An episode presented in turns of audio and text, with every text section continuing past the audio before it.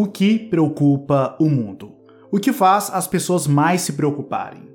Bem, existe uma pesquisa que tentou responder tal pergunta questionando pessoas de 29 países e a conclusão foi surpreendente. A primeira coisa que mais gera preocupação nas pessoas é a inflação. 40% dos entrevistados disseram que a alta dos preços tem sido a questão mais crítica em suas vidas. Em segundo lugar, com 32% de menções, vemos a pobreza e a desigualdade social.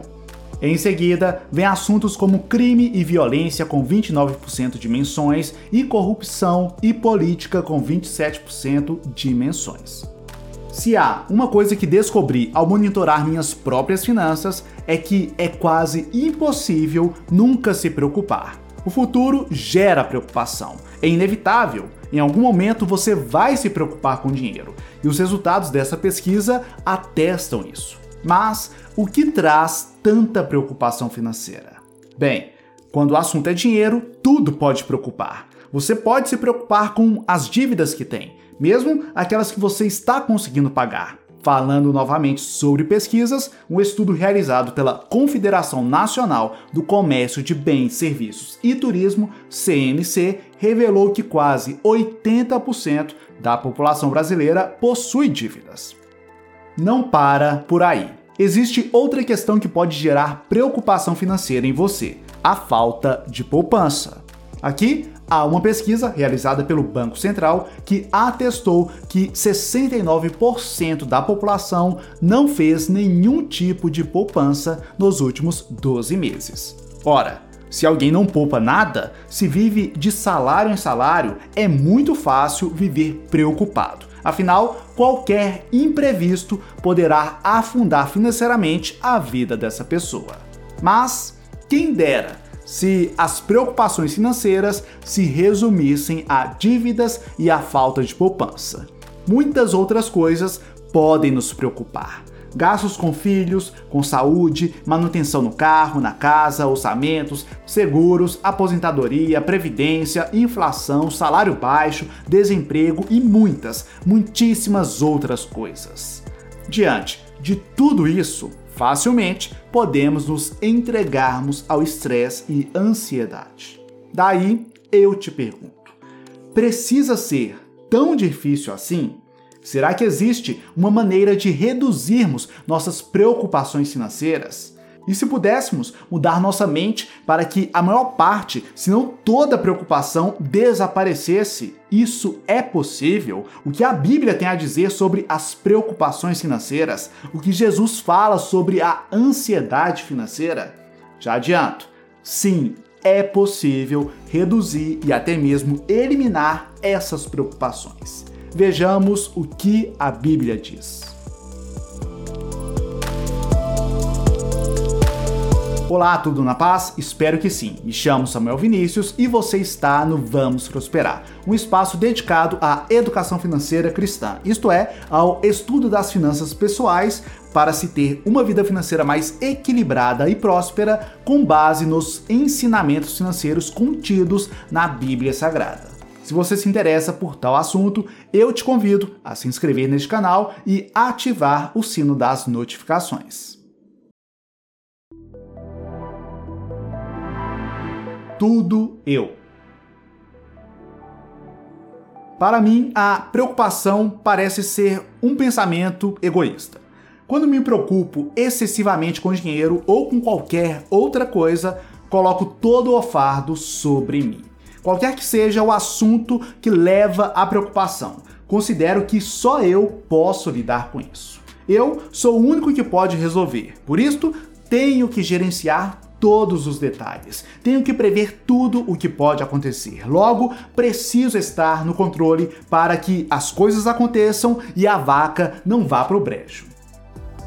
É óbvio que você sabe que colocar toda a responsabilidade sobre si e eliminar completamente Deus da jogada é errado. Mas, mesmo sabendo disso, é difícil não cometer tal erro. Eu tenho essa dificuldade e provavelmente você também tem. Então, o que fazer? Olha, aprendi que preciso de ajuda. Posso pensar que conheço minhas necessidades e como as coisas vão acontecer, mas na realidade não conheço. O futuro é um mistério. Tudo pode acontecer. Porém, existe alguém que conhece minhas necessidades melhor do que eu. De igual modo, este alguém conhece tudo o que acontecerá. E se eu escolher deixar minhas preocupações financeiras aos pés deste alguém? Um santo remédio para preocupações financeiras. Quando começo a me preocupar com questões financeiras, existe um trecho bíblico que muito me ajuda. Este não é um trecho qualquer. Na verdade, nenhum trecho bíblico é qualquer, mas o trecho em questão é um registro de Jesus ensinando sobre como lidar com as preocupações financeiras em meio a um de seus sermões mais importantes, o Sermão do Monte. O mestre dedicou um bom tempo deste sermão para este assunto. Ele sabia que enfrentaríamos problemas e que as preocupações financeiras nos alcançariam. Então, vejamos o que Jesus tem a dizer. Mateus 6, 25. Portanto, eu lhes digo: não se preocupem com suas próprias vidas, quanto ao que comer ou beber, nem com seus próprios corpos, quanto ao que vestir. Não é a vida mais importante do que a comida e o corpo mais importante do que a roupa? Cristo começa com um convite difícil: não se preocupem. Em seguida, ele questiona: não é o corpo mais importante do que a roupa? Tal fato é difícil de aceitar. Não é fácil aceitar que o melhor que podemos ter já foi nos dado. Ora, não escolhemos nascer, nós simplesmente nascemos. A vida foi nos dada. O tempo que temos nessa terra foi nos dado. Nós não compramos nossos dias, eles são resultados da graça de Deus. Segundo Jesus, este é um dos motivos pelos quais não devemos nos preocupar. O mais importante já temos.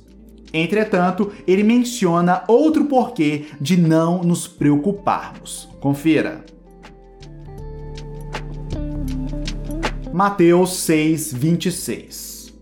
Observem as aves do céu.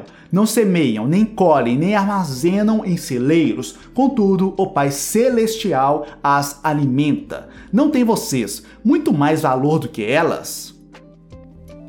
O Senhor criou tudo o que vemos. E vale dizer, além de Criador, ele é dono de tudo. Mais do que apenas dono, ele está atento em tudo que criou até mesmo com as aves do céu. Sim, as aves possuem suas necessidades, necessidade de comida, bebida, abrigo e etc. Deus as vê e provê suas necessidades. E já que somos mais valiosos do que as aves, como o próprio Cristo disse, por que deveríamos nos preocupar? Ora, se Deus provê para elas, ele nos proverá também. Quando me preocupo excessivamente com questões financeiras, estou demonstrando uma fé um tanto quanto superficial. Estou assumindo que Deus está negligenciando minhas necessidades, que Ele não sabe o que está acontecendo em minha vida. Isto não é verdade, pois Ele se interessa com a sua criação, Ele se interessa com seus filhos. Portanto, não devo me preocupar. Devo confiar que Deus sabe o que eu preciso e que providenciará no tempo certo aquilo que necessito. Mas existe outro motivo pelo qual não devo me preocupar. Vejamos o próximo versículo. Mateus 6:27. Quem de vocês por mais que se preocupe, pode acrescentar uma hora que seja a sua vida. Não devemos viver preocupados, pois a preocupação em si não produz nenhum resultado.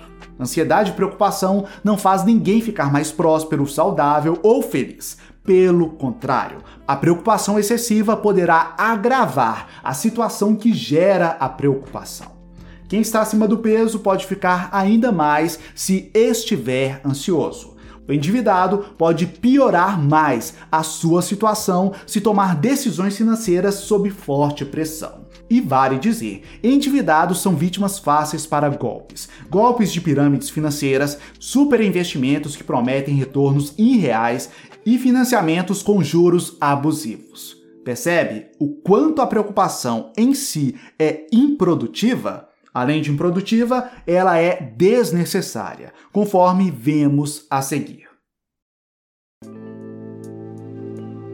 Mateus 6, 28 Por que vocês se preocupam com roupas? Vejam como crescem os lírios do campo. Eles não trabalham nem tecem. Contudo, eu lhes digo que nem Salomão, em todo o seu esplendor, vestiu-se como um deles. Se Deus veste assim a erva do campo, que hoje existe e amanhã é lançada ao fogo, não vestirá muito mais a vocês, homens de pequena fé.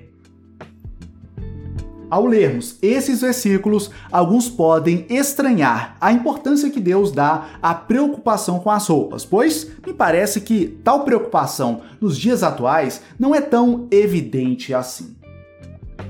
Existe um porquê sobre isso. Primeiro, roupas, assim como hoje, eram essenciais. Segundo, diferentemente de hoje, as roupas eram extremamente caras na época de Cristo. Inclusive, uma das roupas que Jesus usava foi cortada em quatro partes que ficaram com os soldados, e sua túnica, que era sem costura, tecida numa única peça, foi sorteada para decidir quem ficaria com ela. Ou seja, Tal versículo passa a seguinte mensagem: que Jesus vai nos prover naquilo que é essencial, mesmo que isso seja extremamente caro. Continuemos na leitura. Mateus 6, 31 ao 32. Portanto, não se preocupem dizendo que vamos comer, ou que vamos beber, ou que vamos vestir, pois os pagãos é que correm atrás dessas coisas, mas o Pai Celestial sabe que vocês precisam delas. Essa é uma fala financeira de Jesus que me assusta. Ele diz que os pagãos que correm atrás dessas coisas. Tal fala me lembra muito o que está em Provérbios 23, 4. Não esgote suas forças tentando ficar rico. Tenha bom senso. Sim, precisamos trabalhar, estudar, planejar e etc. Mas não podemos viver correndo atrás dessas coisas. Não podemos esgotar nossas forças nessas coisas. Bom senso é preciso, e o próximo versículo explica o porquê.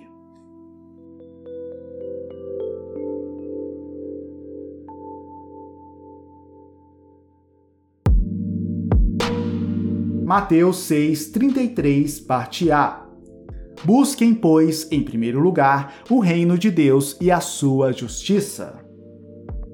Há um objetivo melhor nessa passagem. Em vez de gastar energia me preocupando com dinheiro, devo me concentrar primeiro no plano de Deus. Sim, dinheiro é importante, orçamentos também são importantes, os estudos dos seus filhos, seu trabalho, sua casa, carro, aposentadoria e sua independência financeira. Mas, no final, tais coisas são menos importantes que o real objetivo que temos aqui: o reino de Deus. É, devemos compartilhar a nossa agenda com Deus. Na verdade, a agenda dele deve ser a nossa agenda. Seu reino deve ser priorizado, sua justiça deve ser buscada. O restante é importante, mas não tanto quanto Deus. Você deve se atentar às questões financeiras, mas deve se atentar mais para as questões celestiais.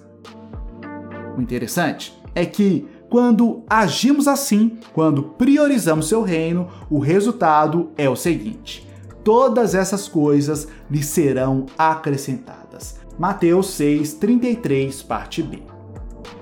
O que são todas essas coisas?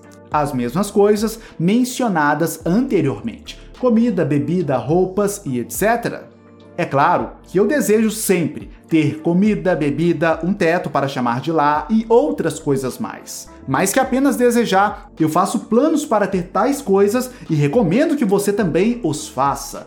planos profissionais, educacionais e financeiros. Planejo que vou estudar, onde vou trabalhar e quando vou parar de trabalhar e viver de renda. Até porque depender da aposentadoria do INSS não é uma boa ideia, pois o sistema previdenciário, da forma como está formatado, é insustentável. A conta simplesmente não fecha. Em resumo, eu faço planos, muitos planos para o futuro, mas não quero me preocupar excessivamente com o que há de vir. Não, não quero viver ansioso com o futuro. Quero focar no presente e no reino, certo de que o mais Deus fará. Mateus 6:34 Portanto, não se preocupem com o amanhã, pois o amanhã se preocupará consigo mesmo. Basta a cada dia o seu próprio mal. Gosto demais desse trecho. Até mesmo acredito que ele resume como nossa mentalidade deve ser. Concentre-se nos acontecimentos de hoje e deixe o amanhã para amanhã. Não, Jesus não está dizendo não planeje, meu filho. Ele não está cantando a canção do Zeca Pagodinho, deixa a vida me levar, vida leva eu. Não, Jesus nos aconselhou a fazermos orçamentos. Inclusive, ao revelar que a fé cristã exige um custo, ele apresentou um exemplo de planejamento financeiro de alguém que deseja construir uma torre. Este alguém deveria se planejar para que a torre fosse completada. De igual modo, você deve se planejar e se planejar em tudo, na fé, no trabalho e também nas finanças. Em resumo, o Senhor é pró-planejamento, mas anti-preocupação. O Mestre está nos desafiando a monitorarmos nossas emoções conforme elas se relacionam com os nossos planos futuros. Agonizar sobre coisas que não podemos controlar ou eventos que podem nunca acontecer é contraproducente e não contribui para que você viva uma vida plena, alegre e gratificante. Você precisa estar no presente. Quando você está focado no amanhã, você perde as oportunidades de hoje. A chance de fazer um bom network, resolver algum problema ou ajudar alguém que precisa passa por nós quando estamos ansiosos com os acontecimentos futuros. E por mais contraditório que possa parecer, focar no presente garante um futuro melhor um futuro melhor aqui na Terra e um futuro melhor na eternidade. Esse entendimento já me ajudou a diminuir minhas preocupações financeiras em muitos momentos. Acredito que o mesmo acontecerá com você. Essa mensagem te abençoou? Se sim, retribua de alguma forma. Deixe seu like, essa é uma forma gratuita de você apoiar meu trabalho aqui. Se você deseja aprender mais sobre finanças por meio de ensinamentos financeiros bíblicos, se inscreva nesse canal e toque no sino das notificações para ser informado quando novidades surgirem por aqui. Agora, se o que você realmente quer é aumentar sua renda e traçar um plano para você conquistar a sua independência financeira, assista a palestra especial onde revelo três chaves para tais conquistas. É só acessar o primeiro link na descrição. No mais, forte abraço, fique na paz do Senhor e até a próxima.